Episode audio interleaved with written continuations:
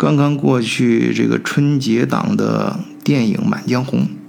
哎，可惜德国没有上映啊，我也没有找到资源，所以只能望文生义。哎，我就这么浮想联翩了一下，哎，结果啊，就很不自然的想到了一个德国人，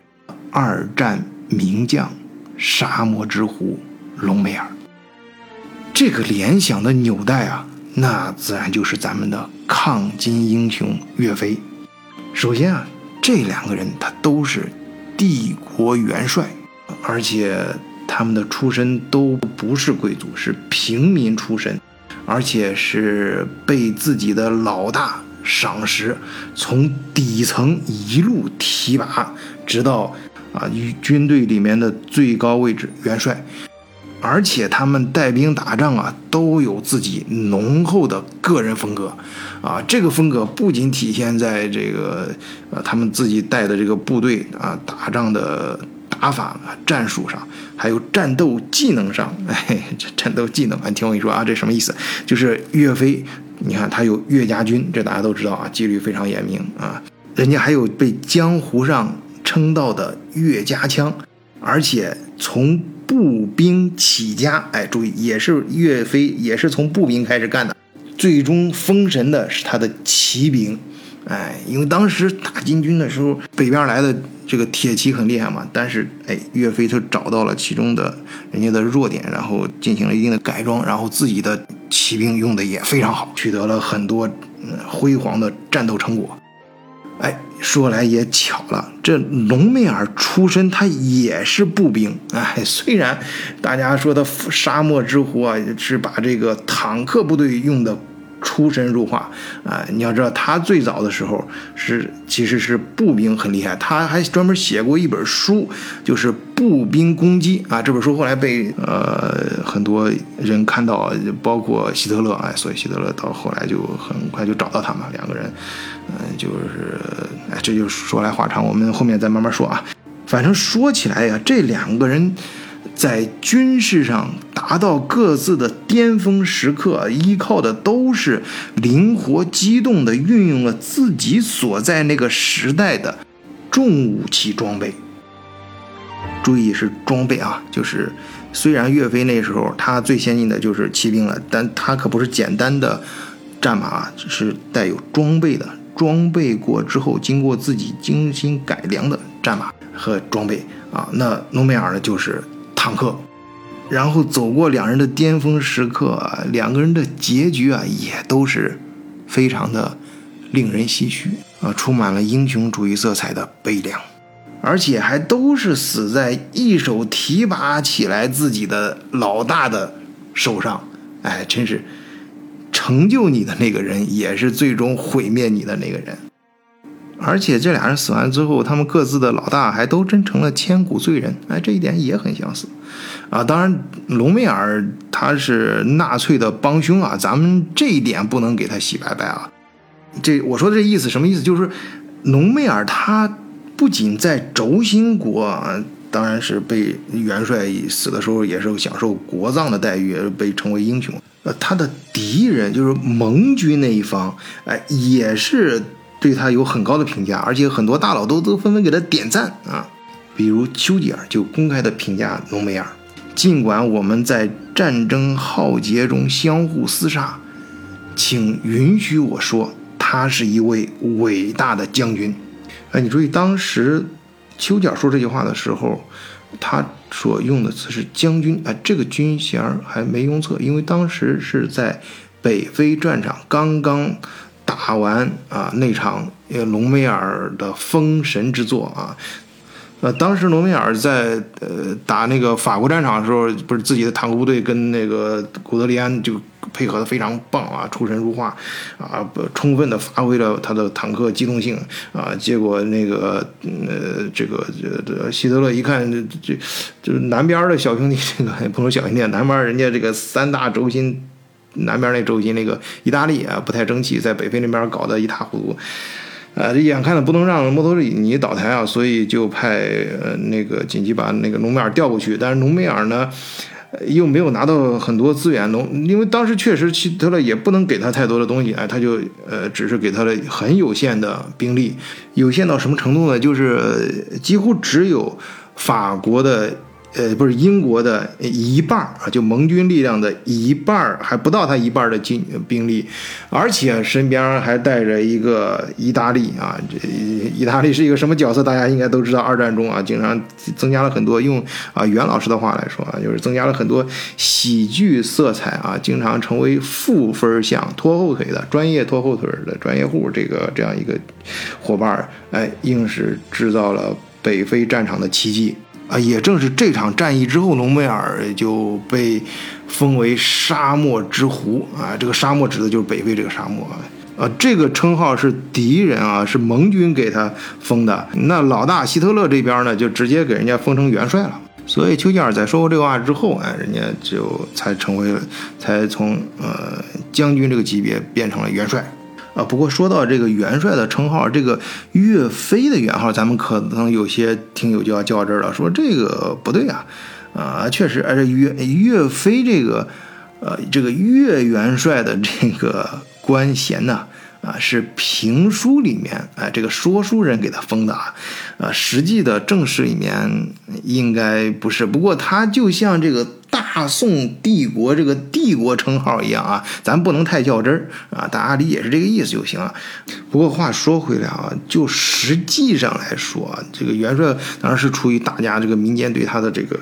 呃推崇，但但。就实际来说，他当时在岳飞的巅峰时刻，对整个军队的掌控力，他能够统辖的这个兵力，应该已经超过了南宋兵力的一半还多。所以《岳飞传》里面这说书人给他一个元帅的称号，其实也不过分。其实，在做这期节目的时候，我在网上还专门搜了一下岳飞的称呼，但是我发现，我不知道咱们听有没有这个感觉。你现在在网上搜岳飞这个名字，你能看到的最常出现的搜索提示是什么？应该是岳飞为什么必须死？哎，这个很有意思啊！我不知道这个，而且这个“必须”这两个字非常的显眼。那很多这个民间历史学家啊，当然咱们没有任何贬义啊，就是我一向非常的。呃，也是力求啊接地气，所以我对这个民间的什么什么家都是啊又爱又恨，惺惺相惜啊。这个呃又爱又恨，为什么恨呢？哎，咱们重重点是说爱啊，重点是说爱，因为我看各个这个流派把这个岳飞为什么啊必须去死这个事儿啊分析的其实已经非常透彻了。啊，那第一波自然就是说他这个赢二胜这事儿嘛，你把二赢二胜，你把老皇帝弄回来，这那当朝在任的这个皇帝怎么办？那你手上又有兵权，那很自然的就想到你把老家伙弄回来，那跟人家这个呃还有名义上的这个以前的皇帝一结合，那谁都不放心呐。你你这个背后这些文臣那七嘴八舌的，这肯定会这么说啊。啊，当然这一波流量很快就被另外的一波的新的一波历史学家给盖过去了啊！后来有很多人说了嘛，的岳飞怎么可能会这么弱智呢？那岳飞能混到这一步，那不是说，呃，单纯的靠着这个一腔热血，靠这个勇勇猛呃混到这这这这地步，人家确实是很有水平的人，而而且是。啊，那绝对，那不是一，那智商是绝对在线的。所以岳飞，你翻历史史料，有人就翻出来，历史在很多场合也表达过自己，哎，也是非常注意到这个忌讳的啊，是不会说是说，呃，犯这个自己老大的这个忌讳啊，这这个他也也也也绝对不会干这个傻事儿。那你岳飞通过各种手段、各种渠道、各种方式啊的，呃，很明确的向老大肯定是表明过，老大肯定也是，呃，收收到了这个明确的信号，才大胆的放军军权给他嘛，才让他去出兵打仗，才给他委以重任啊。那那老大，而且是一手提拔的这个人，他当然很了解岳飞了，他自然也相信岳飞不会干这个傻事儿啊。那他为什么还要？哎，以所谓的莫须有的罪名去杀掉岳飞呢？啊，这一点咱不不不再争论啊。有人你要不要说是秦桧喊的？这个是无论是哪个流派的啊历历史学家啊，都都，呃，都都都基本上同意这一点。那杀岳飞的肯定是这个那个时候的皇上啊，的的那个只是借着这个秦桧的手说出了这句话啊，啊的嘴说出了这句话，手干了这个事儿。那真正要杀岳飞的人呢，还是当时的皇上啊。所谓君要。臣死，臣不得不死啊！这个君，当时君为什么要让岳飞这个臣必须死呢？哎，我们暂且放一下，我们再看，回头来看隆美尔。隆美尔当时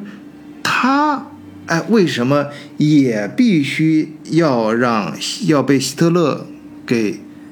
呃？赐死啊！他应该真的是很像很像中国的这个历史上的一些桥段啊。这个皇上赐你一杯御酒啊，你就自己自我了断吧啊！这是皇这是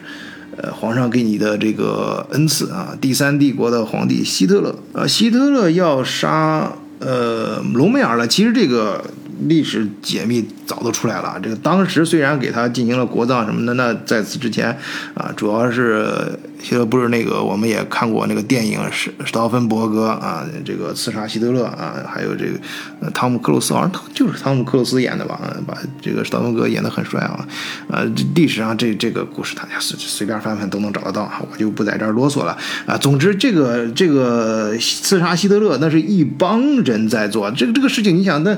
希特勒以当时希特勒那个威望和他的那个掌控力，那肯定这不是一个简单的操作，这要复杂的长期的预谋啊！所以当时败落之后，这个事儿没成功之后，就回头回查呀，查下来那很牵连了很多人啊，就是拔出萝卜带出泥啊！那你想，带带出那么多人，以当时浓梅尔的，嗯，他的做事方式啊。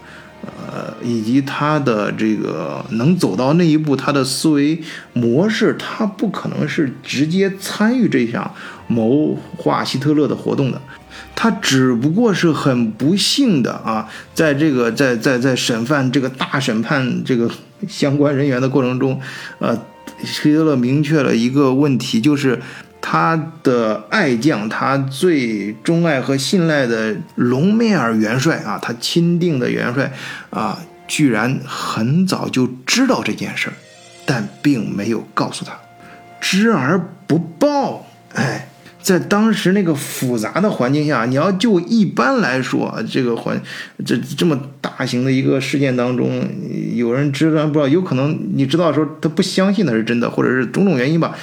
所以这个事情可大可小，但是希特勒为什么必须要借这个事儿杀掉隆美尔呢？隆美尔为什么跟岳飞一样不得不死、必须死呢？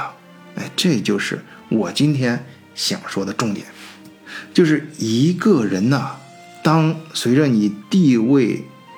逐渐的提高啊，尤其是像他们。这两个人这样啊，从最底层一路走上来，他已经成了一个符号，他的背后代表的是一群人啊。当你成为一群人，成为一个符号的时候，你个人怎么想，你个人再怎么明白，再怎么聪明，你看得再透，已经不重要了。重要的是你背后代表的。是一个什么群体？你这个符号代表的是什么？你在老大眼里面就是一个什么样的标志啊？什么样的一个武器，或者说是一个工具？那什么时候该用你？什么时候该除掉你？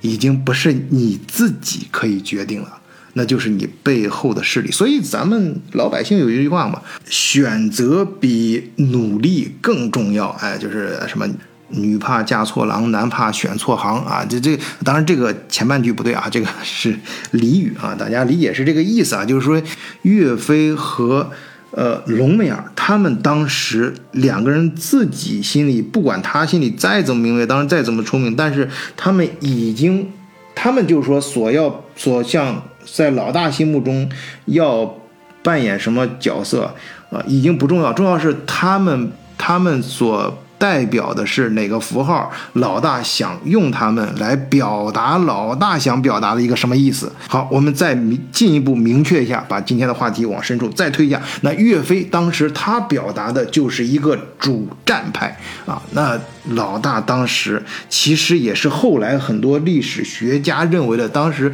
在其实老大那个他和他背后的文人能够更高的一个维度看到的，当时应该是。主和对当时的宋朝来说是更有利的，呃，要论证这个事情其实也非常简单，不用去证明他他打这个这个岳飞打是多么正确的一件事，主战派是多么正确，我们只用去反证法就行了。就是当时南宋的国力已经不支持岳飞继续打这场仗了，也就是说，我们不说和对不对，但是打肯定是错的。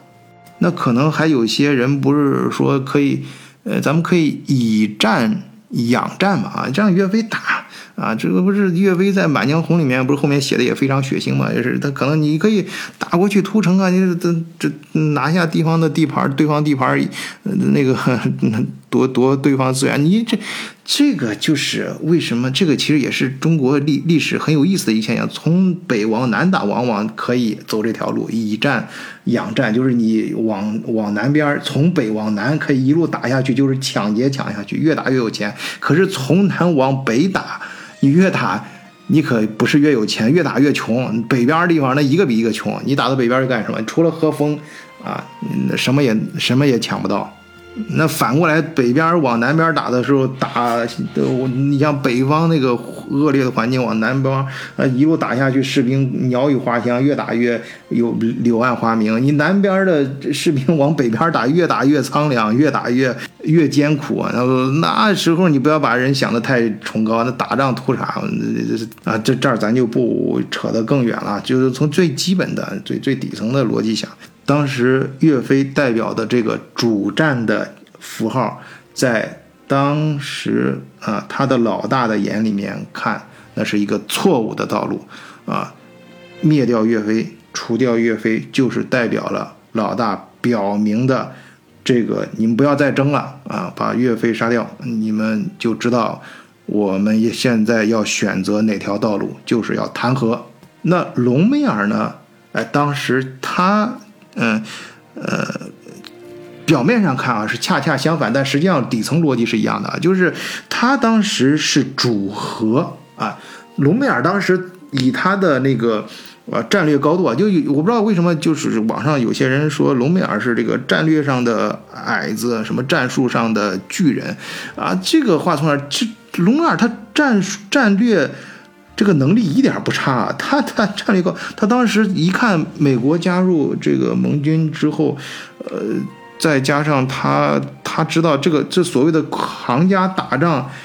看的是补给，呃，所谓内行真正的战战略家，真正会打仗的人看的是补给啊，就像现在商商战一样，就是大家这个那个现在不是电商搞这个，呃，